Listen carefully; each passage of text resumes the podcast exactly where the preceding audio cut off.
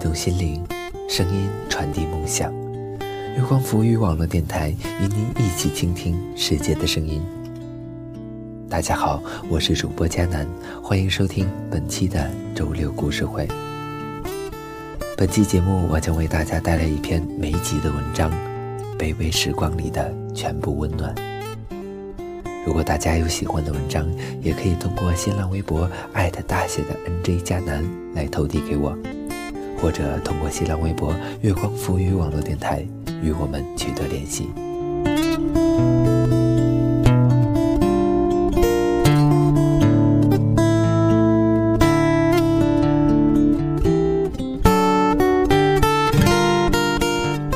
卑微时光里的全部温暖，作者。美景。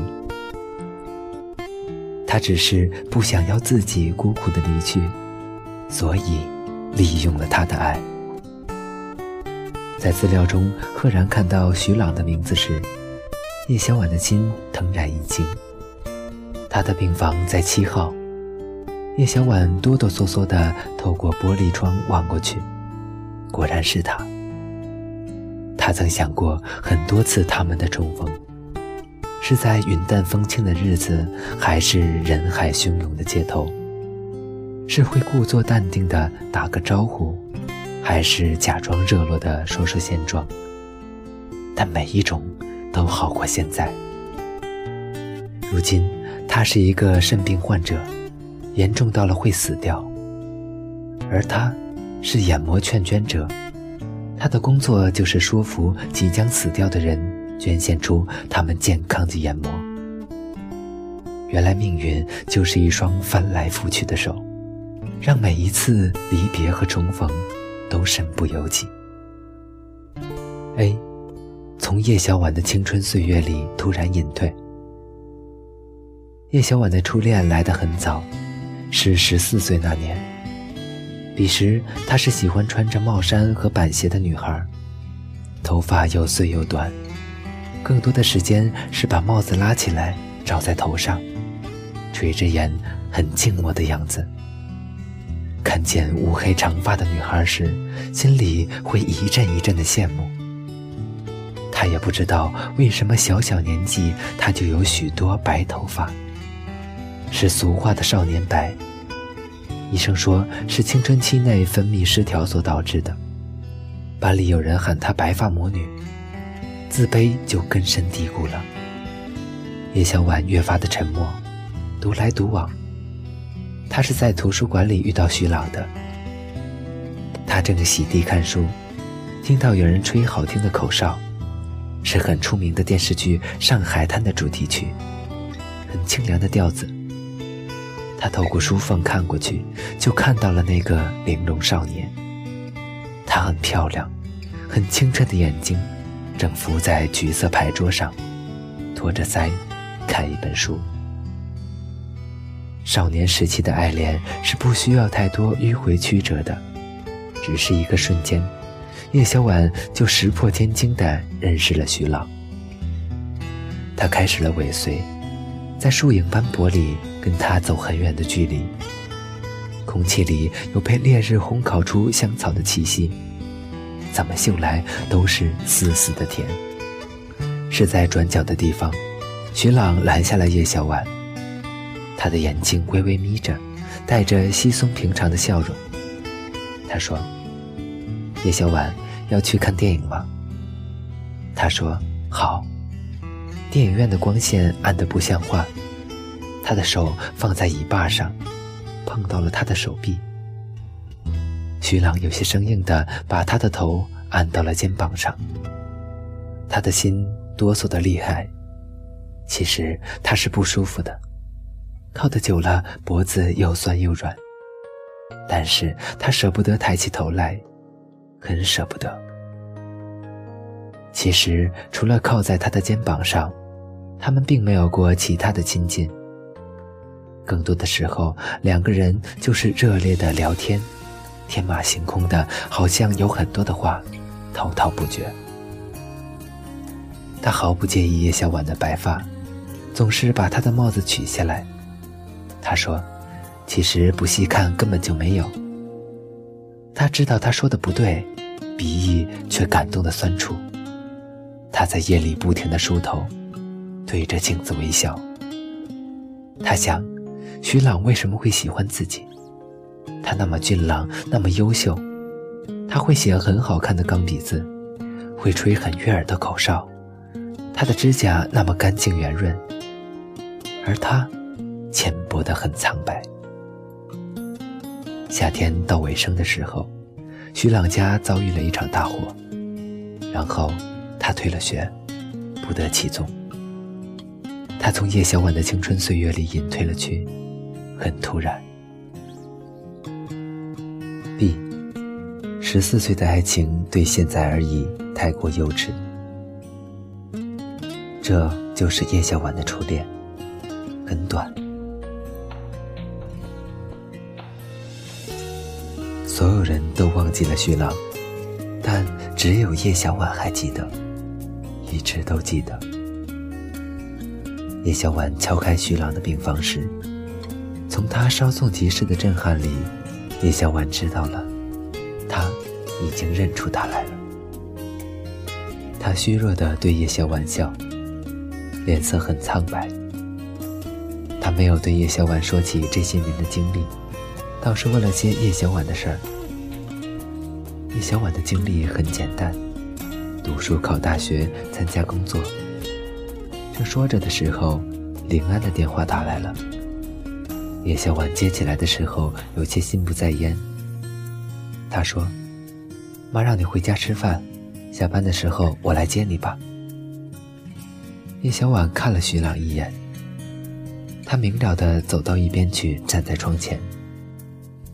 他的背影高大了不少，已经不再是一个少年，而是一个成熟的男人。但是他快要死掉了。想到这里，叶小婉的心里就百感交集，惶恐不安。他找过他的主治医师了。徐朗的生命现在是靠一个星期做两次透析维持，没有找到合适的肾源。透析次数只能越来越密集，而最后连透析也没有办法维持了，只能衰竭。而且，关于找肾源的事儿，徐浪并不积极。医生说，徐浪的家境似乎并不好，光是透析的次数上，他都让医生能少则少。从临安家出来的时候，叶小婉一个恍惚，踩空了一阶楼梯，差点摔下去。林安扶住他，关切地问：“是不是有心事？”他和林安已经交往了六年了，从大学谈到参加工作，两个人的感情成为同学们的样板恋情。再过些日子，他们就要结婚了。林安是个妥帖安稳的孩子，很有前途的公务员。重要的是，六年以来，他始终如一地爱着叶小婉。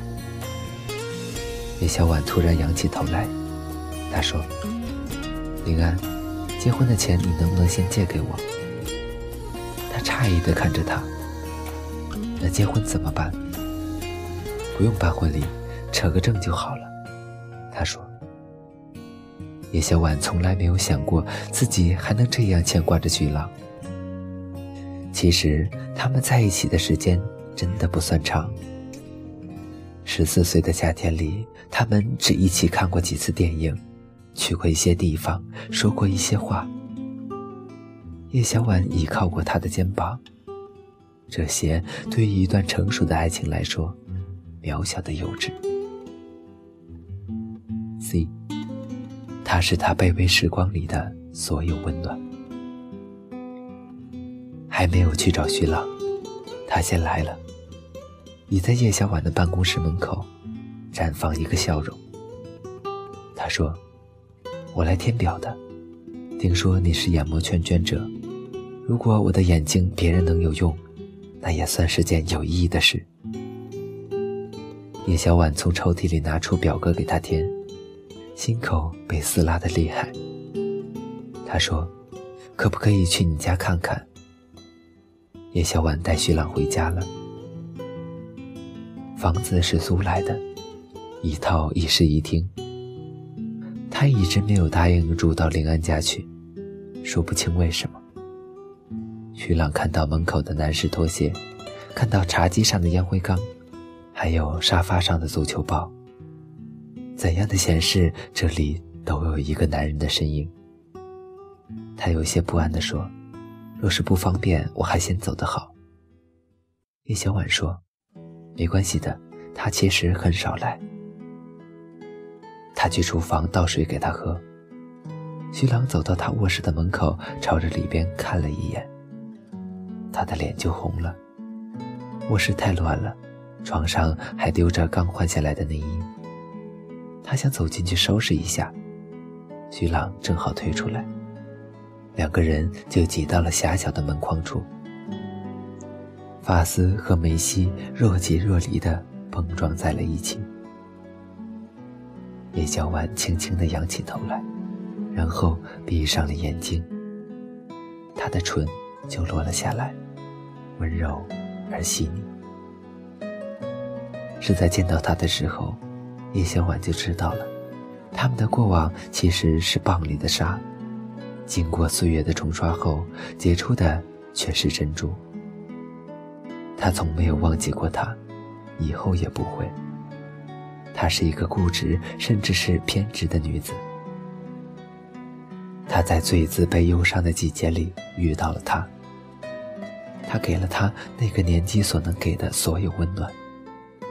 他让她不再为自己的疾病困扰，他甚至觉得，因为那些白发，所以他更加的疼爱她。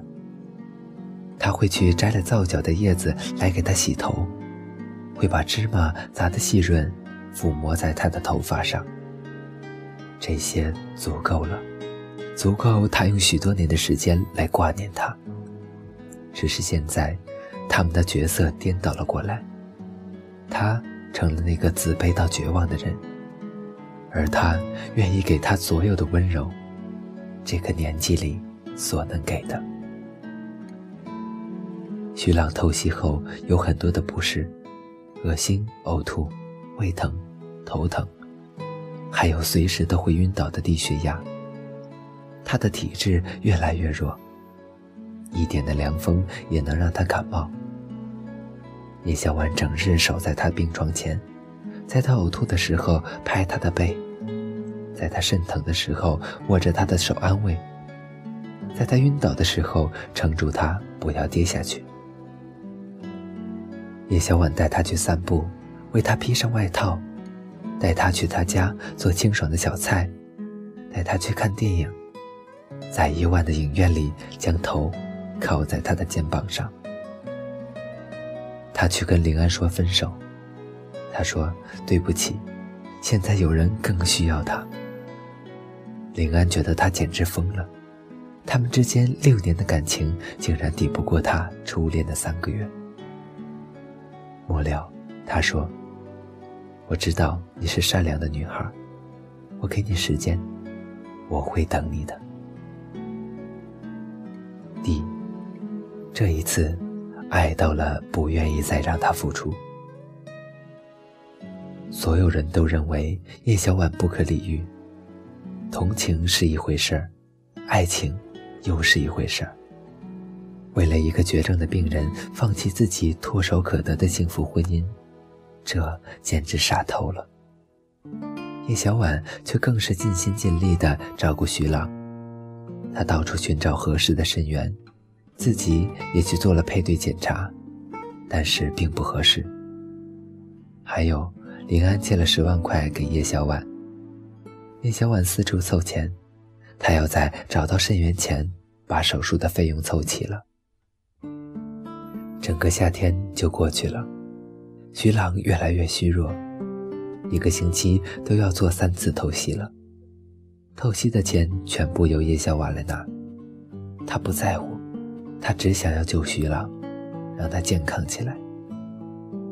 他比夏天的时候瘦了一些。徐朗在他的发髻里找到了白头发。青春期过后，叶小婉就不再有白头发了，她的内分泌恢复了正常。她的头发变得又黑又密，而他总怀念她曾经是白发魔女的日子，因为那些日子里有徐朗在。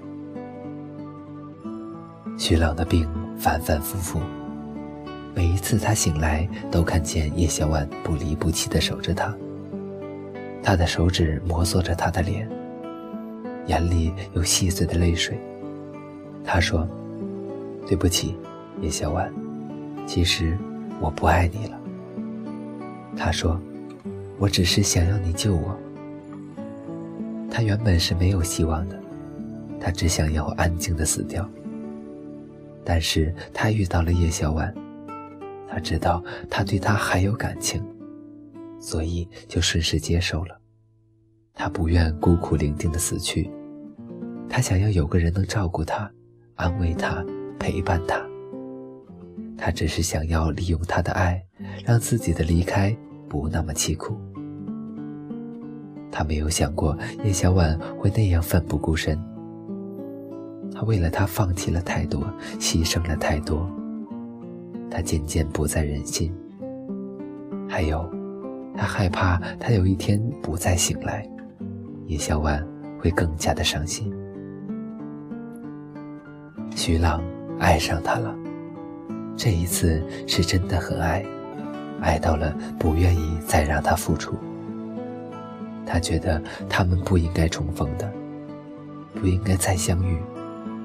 他只是给叶小婉一个初恋，但那对他来说并不算什么。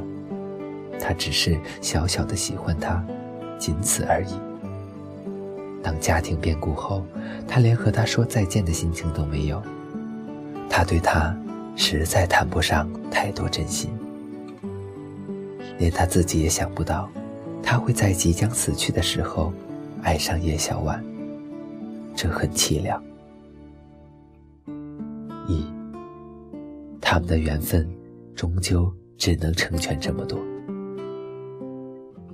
徐朗是悄悄离开医院的，那一天下好大的雨。他和他十四岁时一样，没有给叶小婉任何交代。叶小婉躺在他的病床上，把被子盖住头，哭了许久。他想，他终究。还是失去了他。不管是他十四岁，还是二十四岁，他们的缘分好像只能这么少，也只能这么多。隔些日子后，叶小婉亲眼目睹了一场换眼角膜的手术。手术后，那个眼盲患者终于看见了。他睁开眼睛看到的第一眼，是一个女子。女子盯住他的眼睛，泪流满面。让我晕眩的好了，本期的周六故事会到这里就结束了。我是主播佳楠，更多精彩，敬请关注新浪微博“月光赋予网络电台”，或者搜索添加公众微信号“城里月光”。我们下期再见。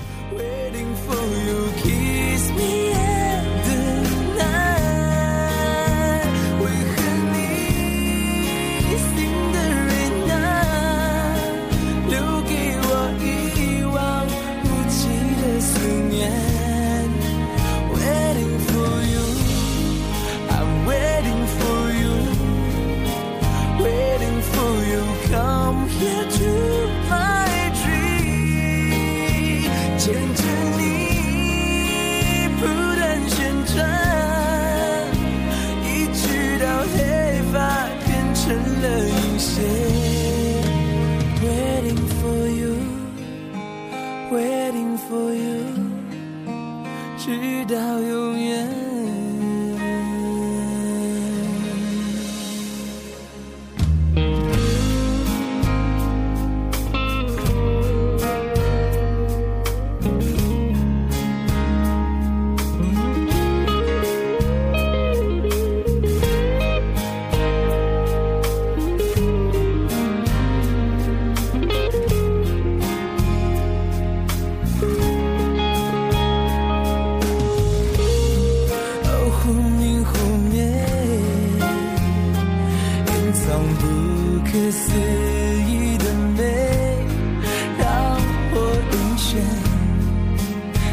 悬崖边，谁记？